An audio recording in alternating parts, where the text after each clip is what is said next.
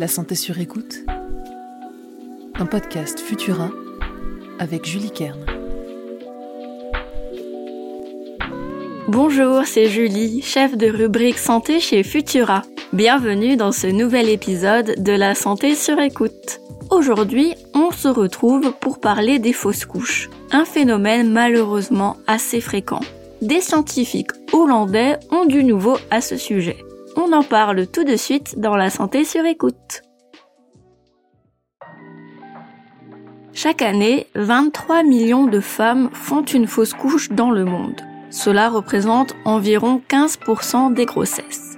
Une fausse couche, c'est l'arrêt spontané de la grossesse avant le cinquième mois d'aménorrhée. Si le fœtus est déjà bien développé à ce stade, il n'est pas viable.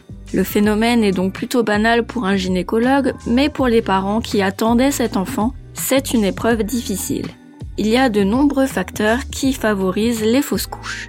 L'âge, l'obésité, le tabagisme, l'alcool, le stress, mais aussi des malformations ou des maladies de l'utérus, des problèmes de coagulation ou encore une anomalie génétique du fœtus. Les fausses couches sont le plus souvent isolées, mais environ 1,5% des femmes subissent des fausses couches à répétition dont l'origine n'est pas toujours identifiable.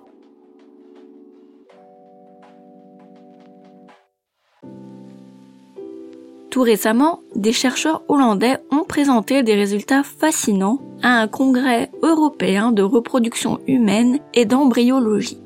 Selon eux, les fœtus qui n'arrivent pas à terme dans les fausses couches se développent beaucoup moins vite, et ce retard de croissance est assez conséquent.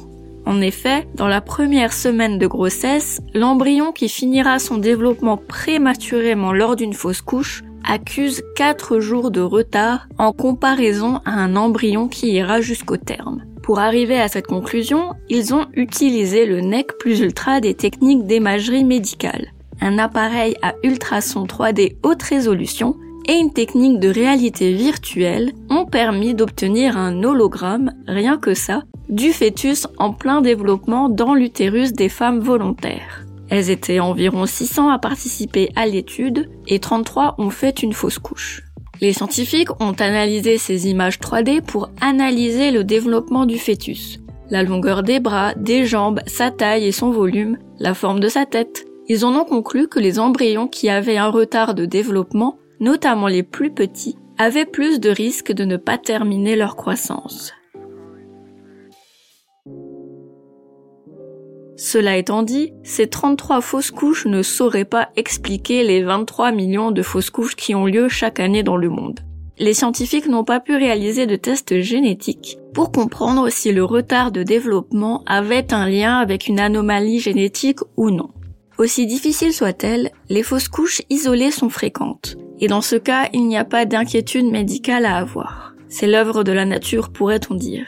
Mais quand elles se répètent, un bilan médical est indispensable pour essayer d'en comprendre la cause, même si ce n'est pas toujours possible. Merci d'avoir passé ce moment avec moi. Vous trouverez les sources de cet épisode dans la description pour vous forger votre propre avis. N'oubliez pas que les informations partagées pendant cette capsule audio ne se substituent pas à un diagnostic médical émis par un médecin. Si vous avez le moindre doute concernant votre santé, n'hésitez pas à consulter un professionnel. Pour nous soutenir et améliorer notre visibilité, abonnez-vous et partagez ce podcast autour de vous.